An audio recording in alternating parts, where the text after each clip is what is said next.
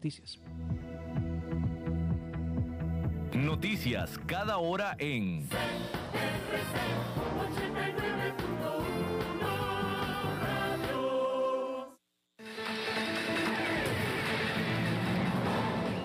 Más noticias en nuestra web, crc891.com. Seguimos en Facebook, Instagram y Twitter como CRC891 Radio y en Telegram como Noticias CRC. Más noticias cada hora.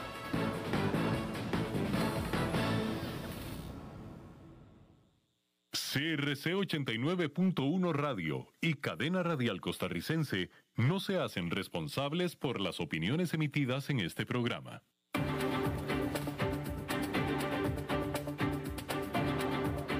Inicia a las 5 con Alberto Padilla. Un programa diseñado con el objetivo de llevarte diariamente un tema de actualidad, acompañado siempre de reconocidos editorialistas, de lunes a viernes a las 5 de la tarde por CRC 89.1 Radio. A las 5 con Alberto Padilla.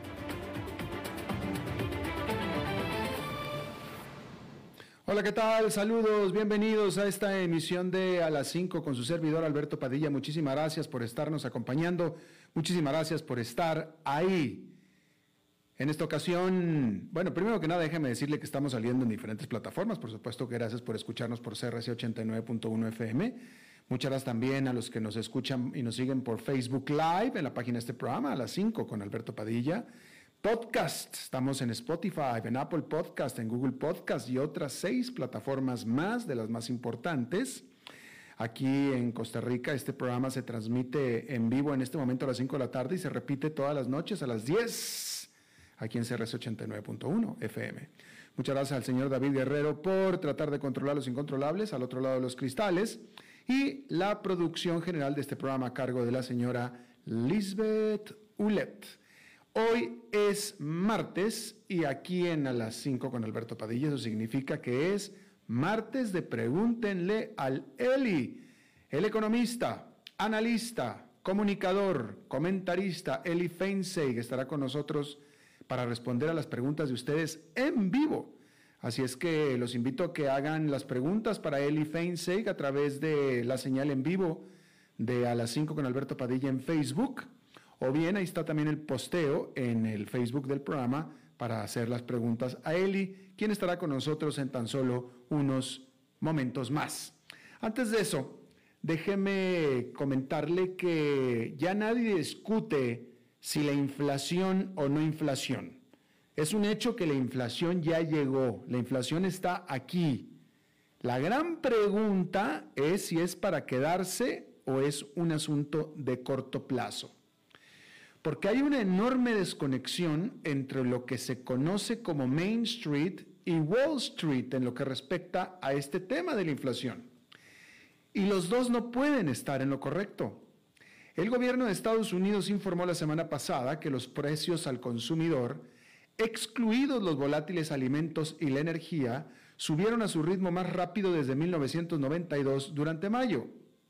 Ya Sherwin Williams, está aumentando el precio de sus latas de pintura para los consumidores, una de las muchas empresas que está respondiendo a los mayores costos de sus productos básicos. Los precios de los alimentos también están aumentando. Los restaurantes Chipotle acaban de subir sus precios, así como las sopas Campbell también aumentaron sus latas de sopa. Y el director financiero de la cadena de restaurantes y salas de juegos Dave Busters dijo durante una reciente llamada de ganancias con analistas que espera un aumento del 6 al 8% en los costos de los alimentos durante el 2021 debido al aumento de los precios del pollo, la carne de res y los lácteos. Luego, los salarios también están aumentando, especialmente para los trabajadores de los sectores comercial, de entretenimiento y hotelería, que están regresando a sus puestos laborales a medida que la economía reabre. Eso se suma a las presiones inflacionarias porque algunas empresas optarán por subir los precios para mantener la rentabilidad. Y la escasez de mano de obra no está ayudando tampoco. El director ejecutivo del comercial de mascotas en línea Chewy escribió en una carta a sus accionistas, después de su último informe de ganancias, que enfrentó una escasez de mano de obra en nuestros centros logísticos similar a la que enfrentan muchas empresas en todo el país. Como resultado, Chiwi continúa invirtiendo en salarios y beneficios más altos para cubrir vacantes laborales.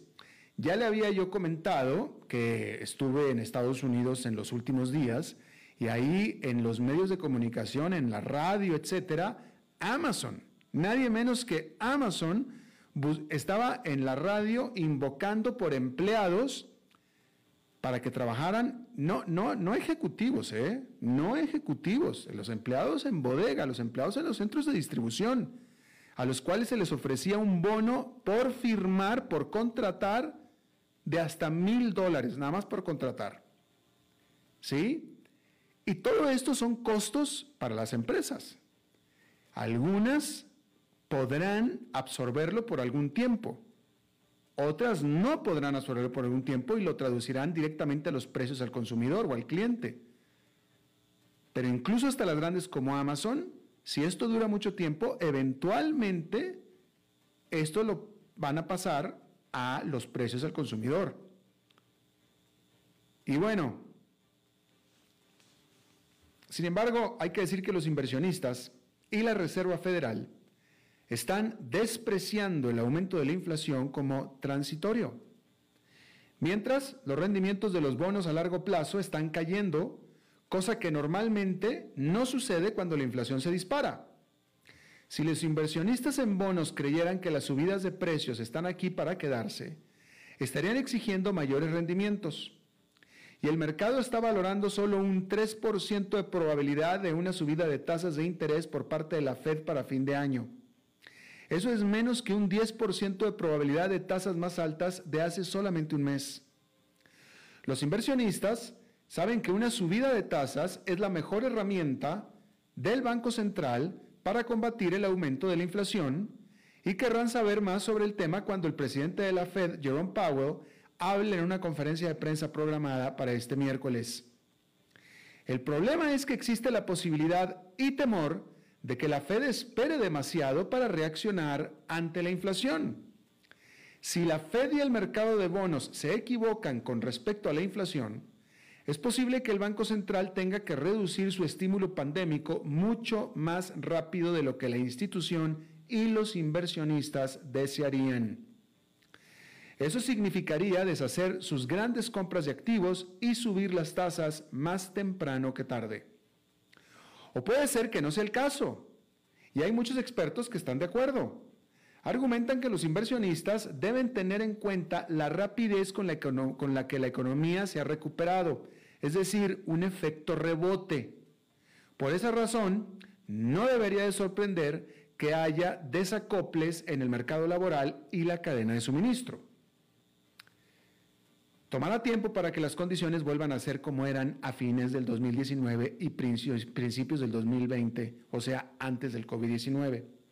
De tal manera que nadie niega que la inflación está aquí y lo está por primera vez en décadas. El debate está en su permanencia futura, si se queda o se va. Hasta ahora el consenso generalizado es que se va pronto, que es un fenómeno de corto plazo. Pero cada vez más analistas experimentados comienzan a sentirse nerviosos. Bien, hay que decir que, ¿recuerda usted a las empresas de adquisición para fines especiales o SPACs, que yo le hablé puntualmente aquí de ellas? Fueron una tendencia de las más candentes del mercado de valores a principios de este año, atrayendo a multimillonarios, celebridades y atletas. Pero luego, a principios del segundo trimestre, el entusiasmo comenzó a decaer cuando las firmas, también conocidas como de cheques en blanco, que recaudan dinero de los inversionistas y luego buscan objetivos para adquirir, comenzaron a recibir un mayor escrutinio por parte de los legisladores y reguladores en Washington. En ese entonces, la poderosa Maxine Waters, presidenta del Comité de Servicios Financieros de la Cámara de Representantes, en una audiencia el mes pasado dijo, me preocupa profundamente la falta de transparencia y responsabilidad que es un sello distintivo del proceso SPAC. Pero los SPACs parece que están tomando un segundo aire.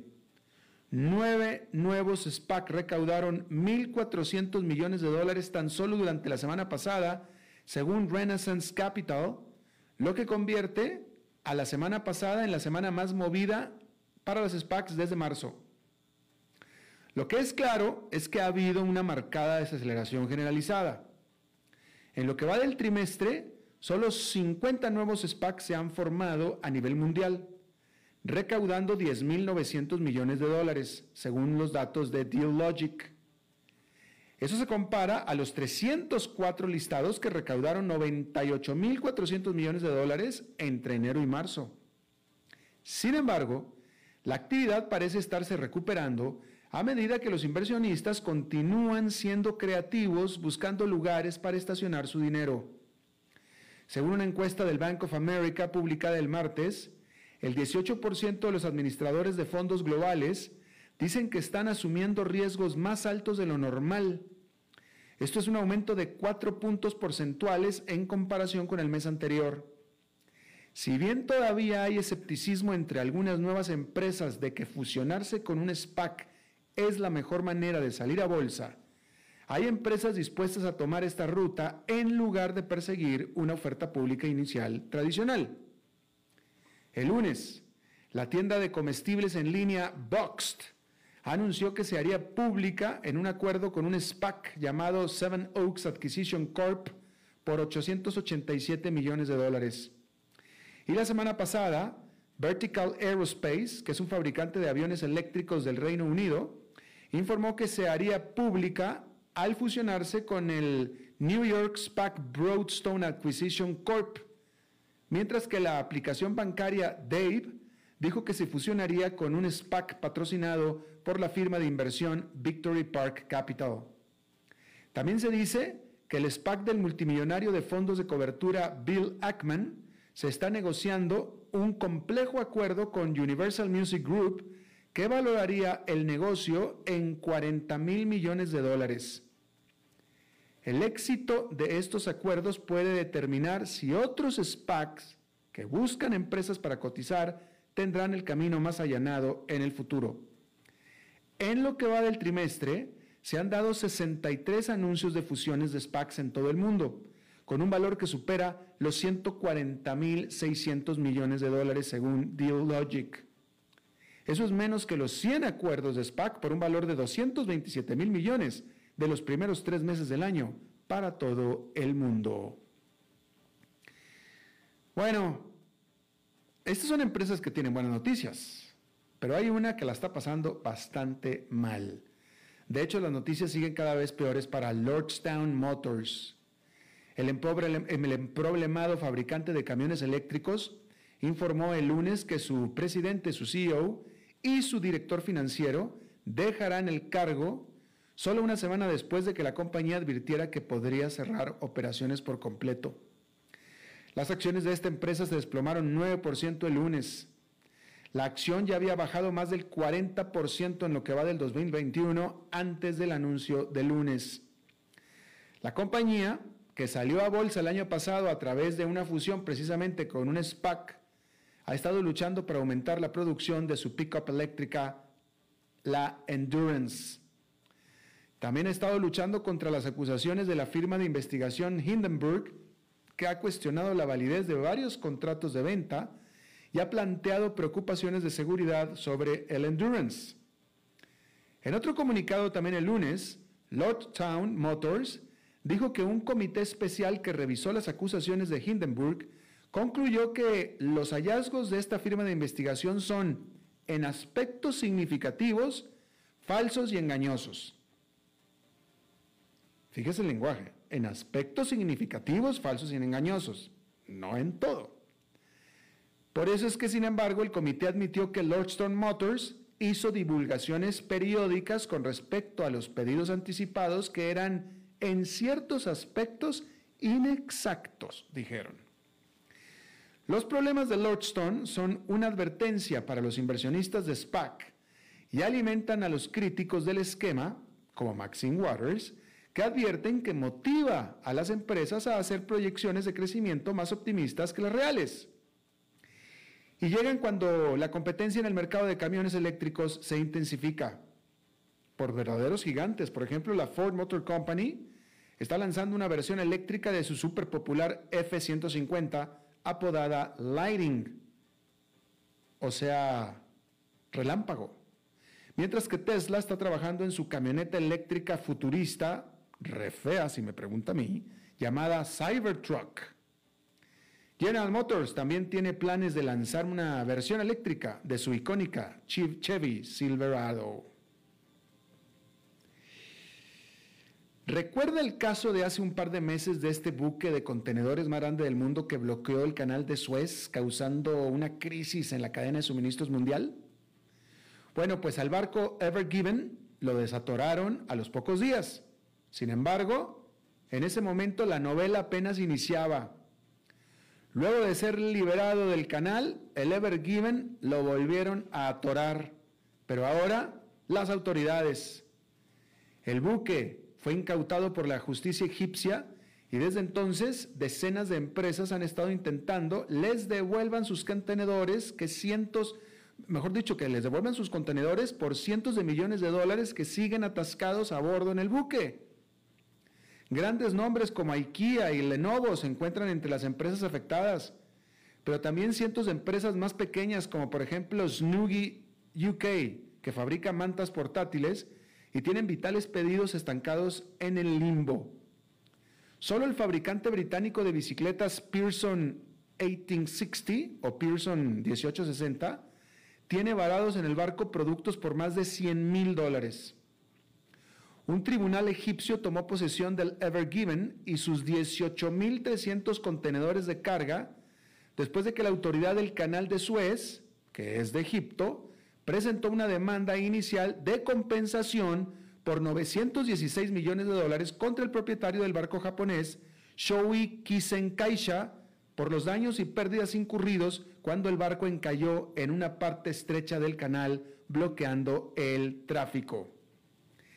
Yo no sé cómo funciona esto exactamente. Lo que yo sí sé es que cuando los barcos pasan por el canal de Suez, como es por el canal de Panamá, los pasa un piloto de puerto, que se le conoce como piloto de puerto. Es decir, toma posesión y por tanto yo pensaba, y hubiera pensado que responsabilidad, definitivamente toma posesión de la navegación un piloto o un capitán designado por el canal de Suez. Cuando un barco pasa por el canal de Panamá, va un panameño a bordo al, mando de las órdenes de navegación. Él es el que dice, vete por aquí, vete por allá, vete a esta velocidad, bájale, vete, etc. Por tanto, él tiene la responsabilidad. Es lo mismo que debió haber pasado hasta donde yo entiendo en el, en el, en el canal de Suez. Entonces yo no entiendo por qué el canal de Suez está pidiendo una compensación cuando en teoría quien iba al control del barco era un empleado del canal de Suez. Pero en fin, habrá que leer más detalles al respecto porque yo no he encontrado esa información. Bueno, y a medida que continúan los procedimientos legales, Varias compañías con productos de Ever Given se han quedado en la oscuridad sobre el estado de sus productos. Pero incluso si se llega a un acuerdo y se destraba la situación, es probable que las compañías o sus aseguradoras, más seguramente, valga la redundancia, igual sean afectadas gracias a un principio de la ley marítima que requiere que las partes involucradas en un viaje compartan proporcionalmente los costos en caso de pérdida. Este principio tiene sus raíces en las regulaciones que rigen el comercio marítimo establecidas por el pueblo de Rodas hace más de un milenio en lo que hoy es Grecia. Imagínese usted la desdicha de los que están entablando demandas legales si están lidiando con una ley que tiene sus raíces de hace mil años por el pueblo de Rodas, donde estaba el coloso, que ya no existe nada de eso, por supuesto. Bueno, cambiando de tema, Este martes en Bruselas definitivamente hubo una total agradable atmósfera en torno a la visita que Joe Biden, el presidente de Estados Unidos, realizó a las instituciones de la Unión Europea. Luego de cuatro años del cáustico Donald Trump, ambas partes estaban desesperadas por poder pintar lo que entonces era imposible, que es una imagen de una alianza transatlántica renovada. Estados Unidos y la Unión Europea emitieron una declaración combinada declarando su voluntad de trabajar juntos en todo, desde el COVID-19 hasta el cambio climático. Sin embargo, detrás de las buenas intenciones de esos comunicados, muchos de los mismos viejos problemas permanecen. Las discusiones sobre los controles de exportaciones de vacunas y los desacuerdos sobre la mejor manera de grabar a los contaminadores siguen prolongándose. Sigue sin resolverse también una persistente disputa sobre el comercio con los aranceles de la era Trump que aún afectan hoy en día a las acereras europeas. Sin embargo, se dio una notable noticia de entendimiento. Estados Unidos y la Unión Europea alcanzaron un acuerdo para resolver una larga disputa comercial sobre los subsidios que Europa otorga a Airbus y Estados Unidos a la Boeing en una medida que podría mejorar las relaciones transatlánticas mientras ambas partes buscan contrarrestar la creciente influencia económica de China.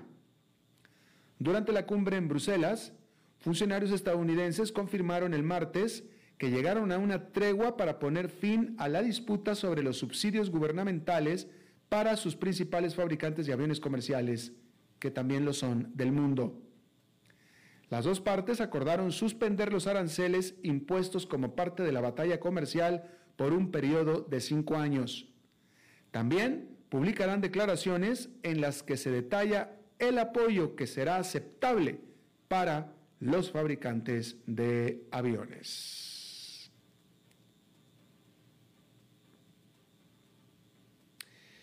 Este lunes, en Minsk, los reporteros de la BBC de Londres abandonaron una conferencia de prensa. Se levantaron y se marcharon después de que las autoridades, en una sesión informativa sobre el aterrizaje forzoso del avión de Ryanair, y al decir forzoso, más bien debería de ser forzado, el aterrizaje forzado por las autoridades de Bielorrusia del avión de Ryanair el mes pasado, y que presentaron en esta sesión en la sala al periodista detenido en ese avión, Raman Protasevich. Luego de salir, Jonah, Fisher de la BBC tuiteó, no participaré cuando claramente ha sido traído bajo coerción. Occidente ha acusado a Bielorrusia de secuestrar al avión para secuestrar a Pratavech de 26 años, Pratasevich de 26 años, quien dirigía un blog en el que criticaba al presidente Alexander Lukashenko, a veces apodado el último dictador de Europa.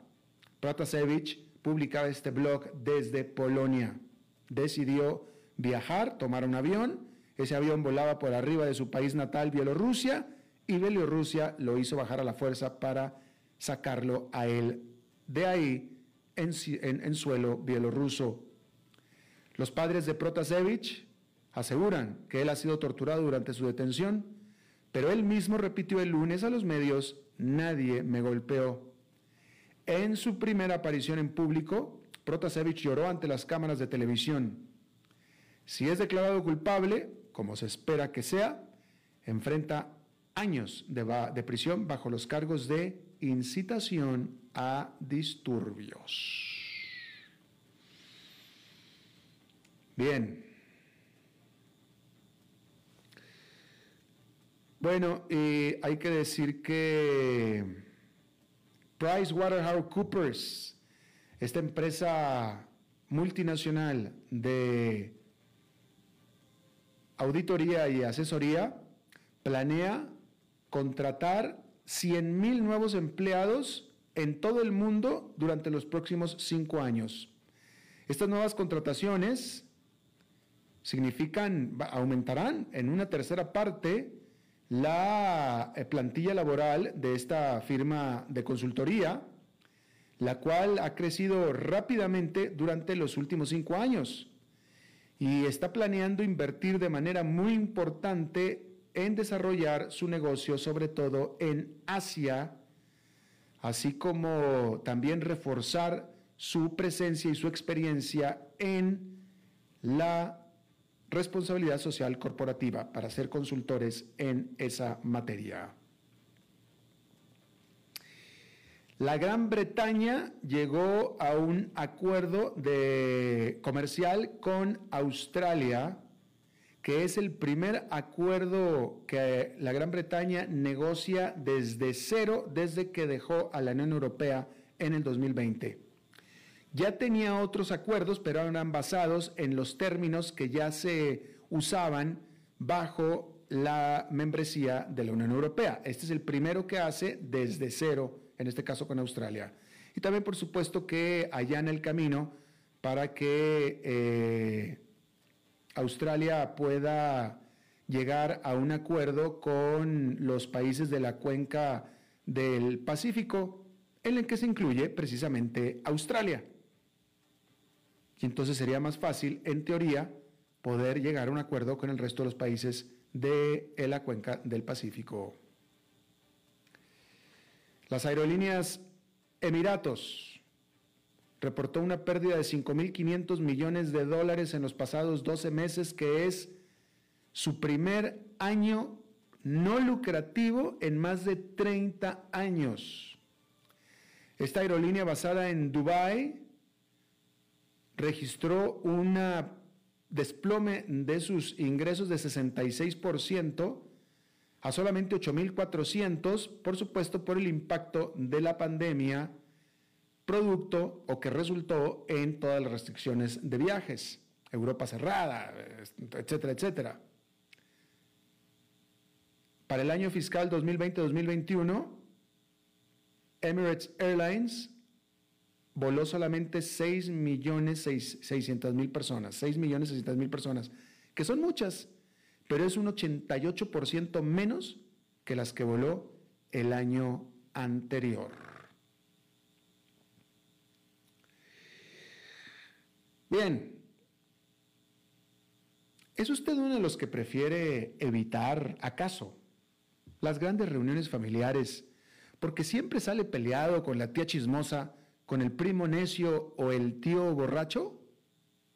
Bueno, pues de todos modos usted debería considerarse afortunado de que su familia no sea tan grande como la del señor Siona Chana, el progenitor de la familia más grande del mundo, que desafortunadamente falleció el lunes a los 76 años de edad. Chana, del estado de Mizoram, en el noreste de la India, tenía 39 esposas, 94 hijos y 33 nietos, y todos viviendo bajo un mismo techo. Todas las esposas de Chana, quien era líder de una secta cristiana local, compartían un dormitorio cerca de su propia habitación privada en una casa rosada de cuatro pisos y lo visitaban bajo rigurosa cita. Y era toda una celebridad. El primer ministro del Estado lamentó la muerte de Chana y dijo que este famoso polígamo era toda una gran atracción turística para esa zona. Y hablando de control de natalidad, en Tokio, la consigna parece ser, puedes competir en un maratón sin problema, pero no en un maratón de sexo. ¿Por qué? Bueno, porque ese es en la práctica el mensaje de los organizadores de los Juegos Olímpicos de Tokio, que repartirán 150 mil condones en los Juegos del próximo mes, pero al mismo tiempo instando a los atletas a no usarlos en la Villa Olímpica debido a la pandemia. Repartir condones gratis ha sido una tradición en los Juegos Olímpicos durante décadas para promover la conciencia sobre el VIH y el SIDA, pero este año se insta a los atletas a que se los lleven los condones a su casa. Tómalos, pero llévatelos a tu casa. Y es que existen estrictos, estrictos protocolos COVID-19 para los Juegos que no tendrán espectadores internacionales cuando comiencen el 23 de julio. Pero pues parece un contrasentido. Toma los condones, te los regalo, pero no los puedes usar. Tokio espera para los Olímpicos 15.400 atletas, por lo que los organizadores les están regalando un promedio de 10 condones a cada uno para que por favor no los usen. Bien, ahí lo tiene usted. Es martes de Pregúntenle a Leli. Vamos a hacer una pausa y regresando ya le van a poder preguntar a Leli. A las 5 con Alberto Padilla por CRC 89.1 Radio. Dijo Salvador Dalí. Un gran vino requiere un loco para hacerlo crecer, un hombre sabio para velar por él, un poeta lúcido para elaborarlo y un amante que lo entienda. Bodegas y viñedos La Iride, vinos argentinos de la región de Mendoza. Colecciongourmet.com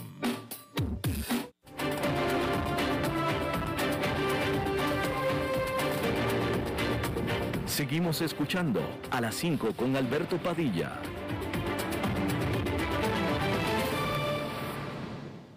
Oye, David, voy a necesitar que consigas más patrocinadores para que duren más tiempo los, eh, los comerciales, porque no me das tiempo ni siquiera accesar aquí a las preguntas de Eli Feinse, por favor. Qué bárbaro. A patrocinadores se, se, les invoca para que vengan a patrocinar el programa. Martes de Pregúntenle al Eli, mi querido Eli Feinse, ¿cómo estás? Hola Alberto, aquí con toda la pata. Ah, mira, y, y, con toda la cámara prendida estoy viendo muy bien. Con toda la cámara prendida porque me invitaron por Zoom, es que siempre me invitan por Skype y es con cámara cerrada. Ah, mira tú, muy bien, muy bien, qué bueno. Este, muy bien, de todos modos, a ver, voy a tener que pagarla para, para poder accesar a las preguntas. Este, bien, pero, pero ya te saludé, ¿cómo va todo, Eli? ¿Todo bien? Todo bien, todo bien. Aquí preocupado por el rumbo que tiene este país y por los eventos que han sucedido en estos días, pero, pero yo, gracias a Dios, bien. Bueno, pero lo bueno es que este país tiene una oportunidad de oro el próximo año para cambiar ese rumbo. Así es. ¿No? Así es, y, esperemos que el público sepa escoger bien. Eh, que no crean que la solución está en un retorno al pasado, pero tampoco en irse a, los extremos de ningún tipo, ¿verdad? Exactamente. Eh, bien, vamos a ver, ¿qué vamos a hacer?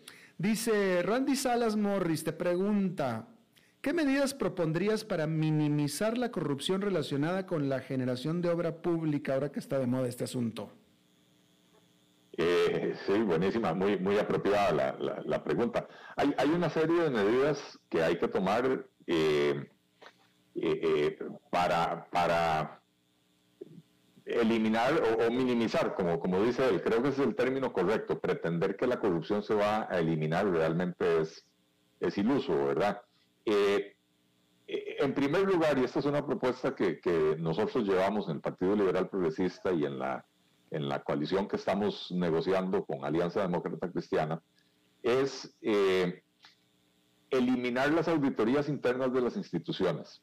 Resulta que cada institución tiene su propio departamento de auditoría interna y el, funcionario a cargo de la auditoría, o sea, el auditor, eh, en teoría le responde a la Contraloría General de la República, pero en la práctica es contratado por la institución, tiene la oficina en la institución y termina convirtiéndose en un compañero de trabajo eh, de los funcionarios de la institución. Entonces, vemos casos como el que se dio a conocer el lunes, precisamente de esta semana, que se, se perdió en las noticias por los escándalos de, de la construcción de, de, infraestructura. Pero el AIA, que el año pasado se vio en serios problemas porque facturó eh, en exceso a, sus abonados, eh, eh, hacen una investigación interna y en la investigación interna eh, encuentran que sí, que, metieron las patas, pero que no hay responsables y entonces no hay a quien responsabilizar, no hay, no hay a quien castigar. Entonces, eliminar las auditorías internas, todos esos, todo ese personal o esas plazas se pasan a la Contraloría General de la República, que debería de funcionar como una empresa auditora de auditoría externa y entonces van y mandan a hacer una auditoría en cualquier institución a un equipo que no tiene arraigo en esa institución para que puedan preservar la, objetividad. Específicamente en el tema de la obra pública, la gente, eh, eh, lamentablemente en Costa Rica nos encanta pensar en chiquitico y entonces eh, pensamos que las empresas grandes son malas y, y que todo hay que dárselo a las pymes.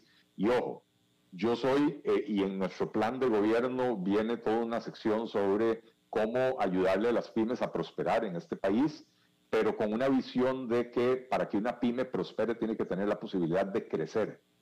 Una pyme que se queda pequeña toda la vida no prosperó, ¿verdad?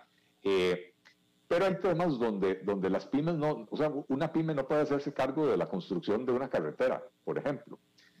Pero en Costa Rica agarramos los proyectos y los partimos en retazos y los sacamos a licitación en retazos. Entonces, por ejemplo, hay una carretera que debería ir desde Barranca hasta Liberia y en vez de licitarla en, un solo paquete, que probablemente hubiera costado 800 millones de dólares, eh, lo cual ninguna empresa costarricense le puede hacer frente y eso nos hubiera obligado a hacer una licitación pública internacional e invitar a empresas de primer orden a hacerlo, decidimos partirlo en pedacitos. Entonces primero se hizo Caña Liberia hace ya 10 años casi.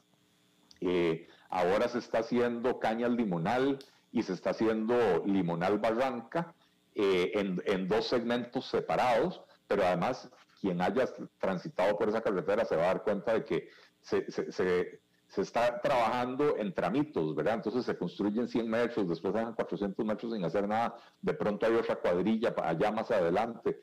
Esto así no funciona.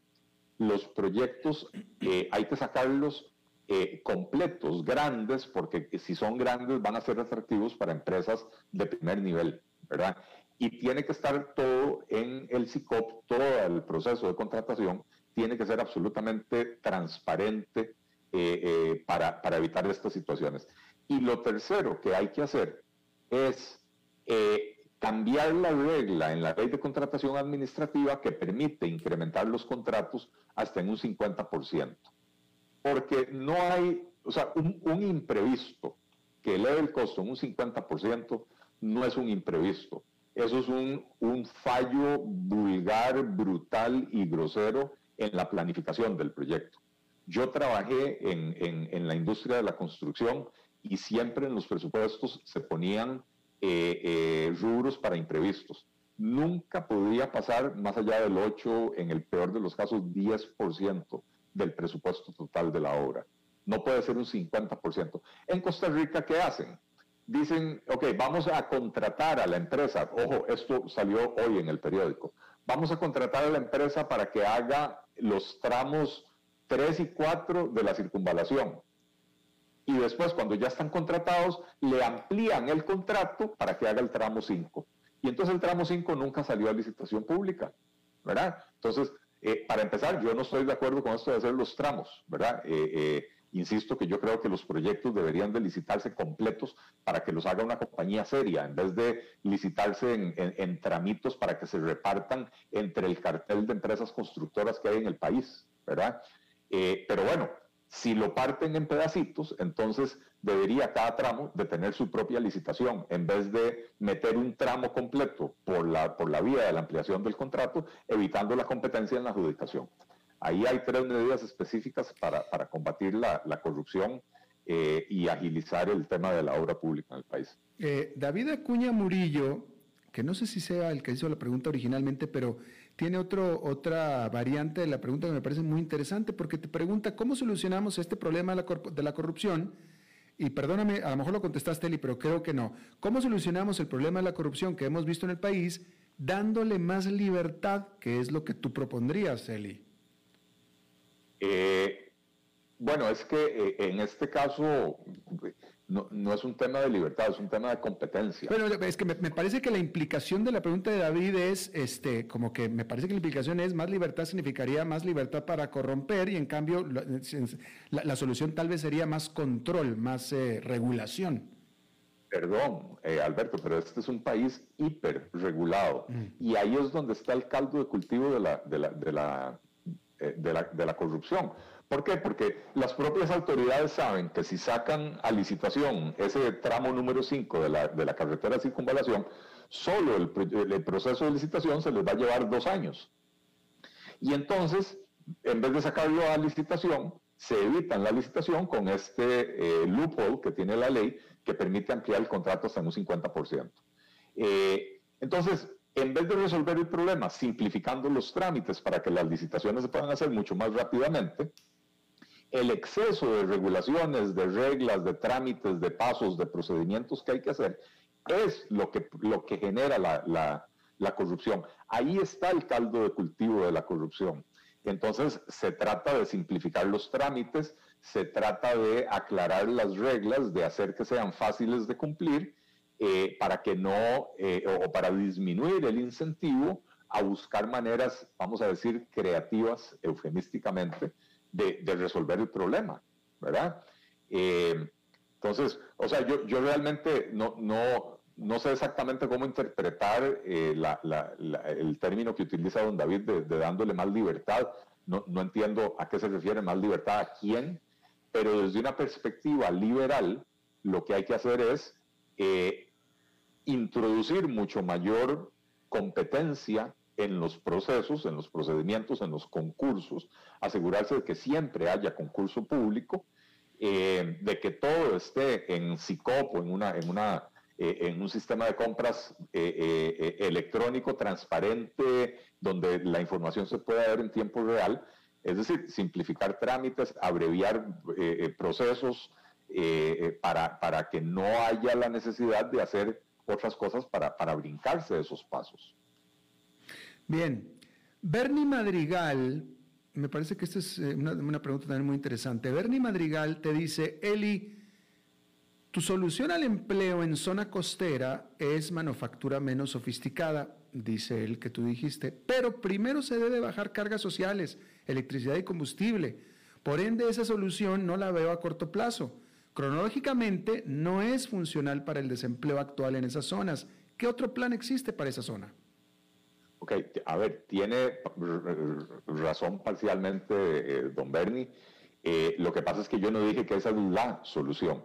Es que a mí me plantearon la pregunta de por qué no crear zonas francas en las, en las zonas rurales del país y en las provincias costeras y la respuesta que yo di es, eh, eh, mire, porque las empresas de zona franca están creando empleos de un cierto nivel de sofisticación eh, que no se encuentra, sofisticación digo yo, por el nivel de educación, el, dominio de los idiomas, el dominio de la matemática, etcétera, que no se encuentran suficientes trabajadores en las zonas rurales que cumplan con esos requisitos. Entonces terminamos, terminamos jalando a esas personas de las zonas rurales que tienen estas habilidades a trabajar en, la GAM. Pero tenemos el ejemplo de Skype, no, perdón, no Skype, de Sykes, esta compañía que opera eh, centros de llamadas de servicios de servicio técnico y atención al cliente, eh, que fue instaló una, una operación en Liberia hace tal vez unos ocho meses y no ha logrado llenar las plazas que, quería llenar eh, con gente de Liberia, ¿verdad? Entonces, la respuesta que yo di es sí, zonas francas sí, pero tenemos que bajar ese, ese, ese nivel, digamos, la, la, producción menos sofisticada, ¿verdad? Eh, y dije, para poder hacerlo, primero hay que hacer las cosas que bien indica ahí don Bernie, ¿verdad? Hay que reducir los costos de la energía, hay que reducir los costos del financiamiento, hay que reducir los costos de la seguridad social. Entonces, ciertamente no es una solución de corto plazo, pero sí es algo que hay que hacer desde el primer día del nuevo gobierno, ¿verdad? Eh, para, poder para poder contar con esa herramienta. Eh, tenemos otras ideas, tenemos otros, otros planes, por ejemplo, por medio de la, de la promoción de eventos deportivos y, actividades culturales para reactivar la economía de las zonas rurales, de las, de las provincias costeras, etc. la, estos eventos, cada vez que se hace una carrera de, de bicicleta, una, un triatlón, una maratón o una carrera de 10 kilómetros, cuando esto se hace en comunidades rurales, tiene un impacto enorme en la economía de esas comunidades rurales. Usualmente la gente se va desde uno o dos días antes a dormir, llevan acompañantes, la familia, los amigos, etcétera, y entonces eso genera gastos de hospedaje, gastos de alimentación, eh, de manera que, estamos desarrollando precisamente eh, eh, una estrategia para promover y facilitar el desarrollo de ese tipo de actividades que hoy se hacen, pero encuentran enormes trabas. Yo el otro día hablaba con, con, una persona que organiza eh, todos los años una carrera ciclística y, dice que, que, el estrés hace que no valga la pena y que lo hace porque tiene compromisos internacionales, eh, pero, que, pero, pero que el estrés es tal y la tramitología es tan, tan brutal que solo lo hace una vez al año, ¿verdad? Eh, cuando son eventos que, pueden llegar a tener 6.000 eh, corredores inscritos, ¿verdad? Y eso, insisto, pasa por diversas comunidades rurales, lleva actividad económica, lleva personas a estas, a estas regiones y puede tener un impacto enorme. Hay otras, hay otras propuestas en las que estamos trabajando, pero eh, en aras de poder responder otras preguntas, por lo menos dejo ahí alguna idea. Bien, Cristian Rojas tiene aquí algunos puntos que pueden ser interesantes. Dice Cristian, los datos basados en evidencia ya están ahí. ¿Cómo hacemos a la gente entender que entre menos estatismo mejor? Dado que el candidato más popular es un entusiasta adicto a los subsidios.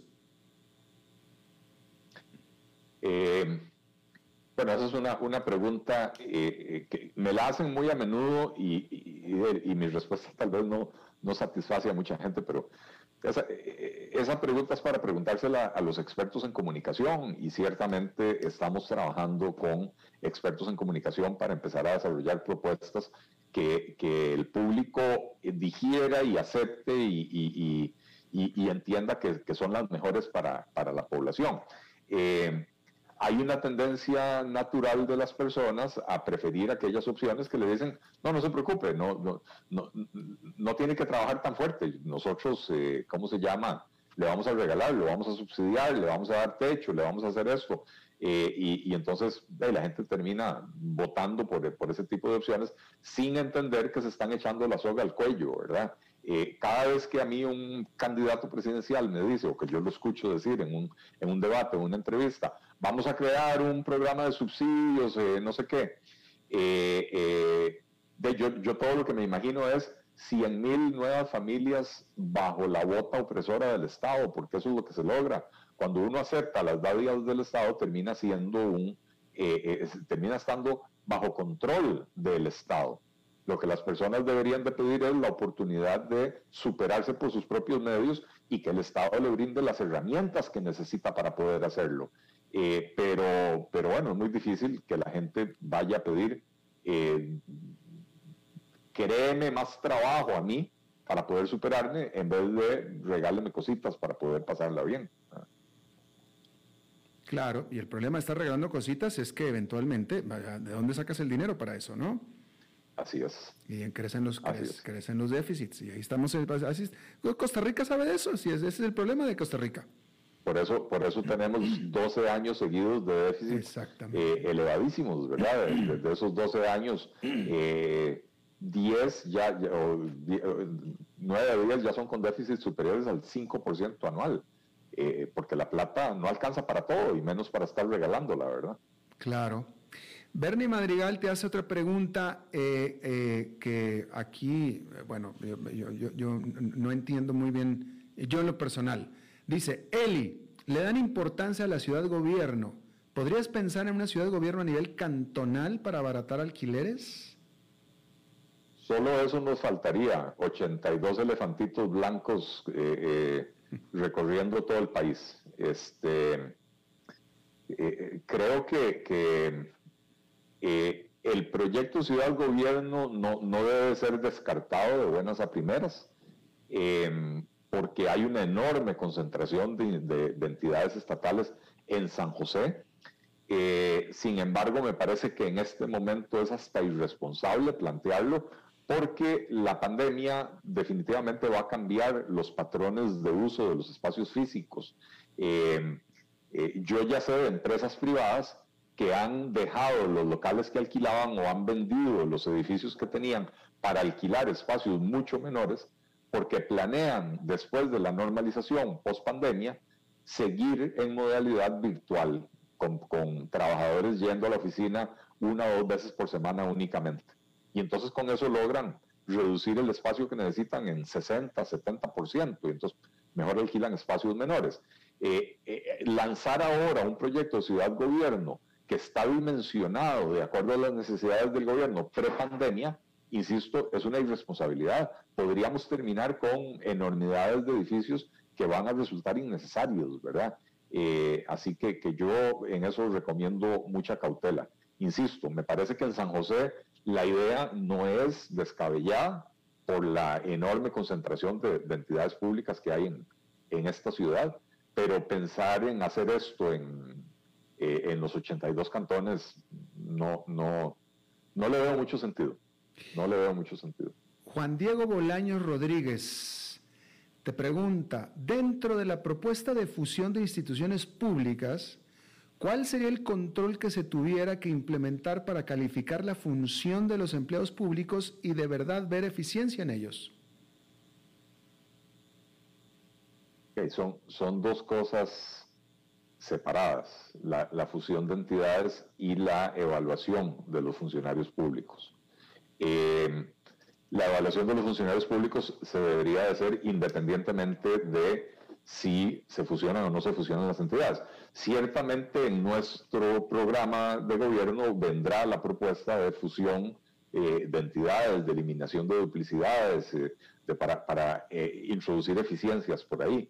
De la mano de eso también vendrá la evaluación de los funcionarios públicos, pero insisto que son, son dos cosas separadas.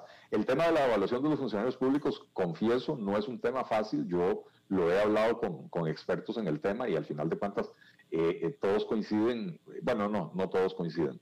Eh, los, que, los que venden sistemas de evaluación juran que son muy útiles, pero las personas que han trabajado en esto y que, digamos, no tienen un ligamen comercial con, con nadie, qué sé yo, lo que dicen es, mire, al final de cuentas, el sistema de evaluación siempre va a depender de, sus jefes y sus compañeros de trabajo. Y entonces es muy difícil asegurar que eh, la, evaluación va a ser eh, completamente objetiva. En el sector público muchas veces las evaluaciones son eh, simplemente un trámite que quita tiempo y entonces para llenarlo lo más fácil es ponerle a todo sí o, un check o lo que sea y, salir rápidamente de eso o no comprarse problemas con los colegas, con los compañeros trabajadores y ponerle a todo el mundo una buena calificación. Y ya lo hemos visto, en Costa Rica más del 98% de los funcionarios evaluados reciben calificaciones de excelente, cuando sabemos que la realidad no funciona así. Incluso en entidades de excelencia, nunca se encuentra uno que la práctica totalidad de, los trabajadores eh, eh, cumplen con esos estándares de, excelencia. Esto, esto es como cuando el dictador de Siria convoca elecciones eh, y la única duda del resultado de las elecciones es si va a ganar por el 98, por el 95 o por el 93%, ¿verdad? Eh, em, no, no, las cifras no son creíbles en lo absoluto. Claro. Marta Esquivel, que es fanática tuya, eh, te pregunta, ¿tienes algún plan de trabajo prioritario para el sector agro? Tenemos, a ver, tenemos un, plan de trabajo prioritario para todo el sector productivo, que, que que está eh, dirigido a mejorar las condiciones de producción y disminuir los costos de producción en el país. Y el sector que mayor beneficio debería derivar de esto es el, sector agrícola. Eh, y esto pasa por reducir los costos de la electricidad y de los combustibles, rompiendo los monopolios, eh, reducir los costos del crédito y del aseguramiento metiendo competencia en, esos dos mercados que están abiertos, pero la competencia no es efectiva. Eh, eso pasa por reducir los costos de la seguridad social eh, con un plan agresivo para dar los servicios de salud en administración, como existe hoy con las cooperativas, con las universidades privadas, lo cual le ha reducido a la caja los costos. entonces, la idea sería universalizar eso para poder reducir aún más los costos de la caja y reducir las cuotas de la seguridad social. Eh, eh, eh, por supuesto que también, a ver, conocemos y reconocemos ciertas particularidades del sector agrícola. una gran queja que nos dan en todas partes del país es que en Costa Rica tenemos más de 10 años de que no se puede inscribir, no se puede inscribir lo que ellos llaman nuevas moléculas, ¿verdad? Que son los, los eh, eh, los abonos y los insecticidas y las, los, los, pesticidas con el argumento de que son contaminantes, pero no entendiendo que lo que se está utilizando hoy, que es tecnología más antigua, es mucho más contaminante. Entonces, reemplazar una cosa muy contaminante con otra que es menos contaminante tiene todo el sentido del mundo, mientras no exista una opción 100%, digamos, orgánica. Eh, eh, la agricultura orgánica no es una opción todavía para masificar la producción, ¿verdad? Eh, entonces hay que resolver ese tema del registro de las, de las moléculas.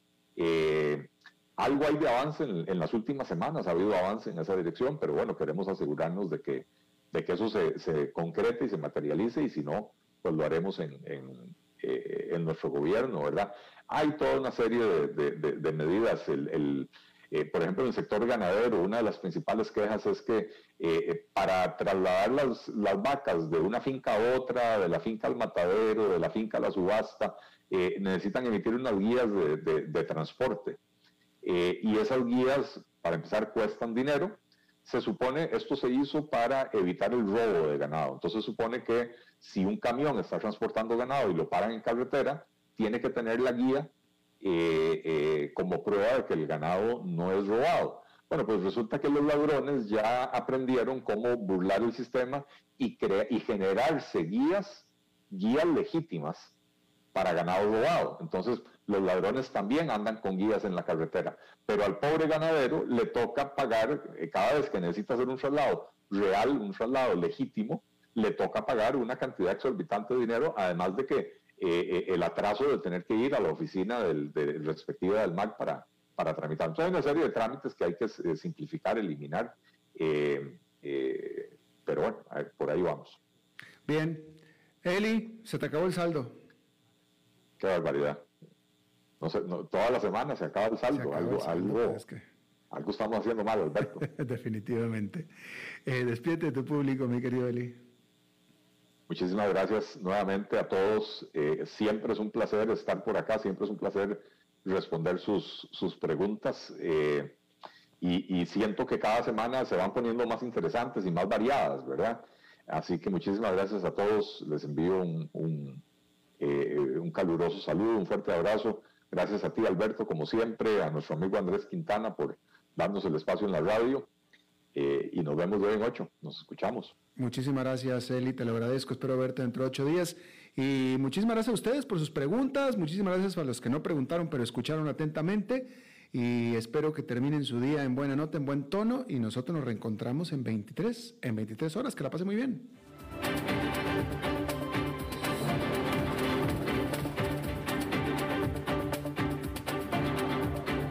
Concluye a las 5 con Alberto Padilla. Un programa diseñado con el objetivo de llevarte diariamente un tema de actualidad, acompañado siempre de reconocidos editorialistas, de lunes a viernes a las 5 de la tarde por CRC 89.1 Radio, a las 5 con Alberto Padilla.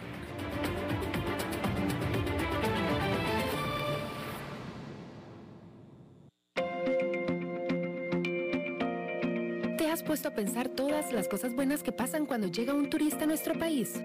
Los turistas llegan desde diferentes partes del mundo y generan trabajo para muchos costarricenses. Gracias a ese trabajo, muchas familias reciben un ingreso para salir adelante cada día. Y así, las comunidades se fortalecen y progresan. Por eso, cada vez que veamos a un turista, recordemos lo importante que es para Costa Rica. Seamos buenos anfitriones y protejamos al turista. Un mensaje del Instituto Costarricense de Turismo.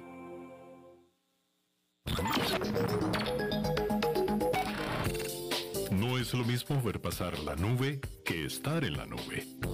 La nube es un conjunto de servicios informáticos de fácil acceso que involucra infraestructura, bases de datos y demás. Es un modelo tecnológico de múltiples servicios que ofrece inteligencia artificial, big data y cientos de aplicaciones, desde la cual podéis hacer todo esto y más.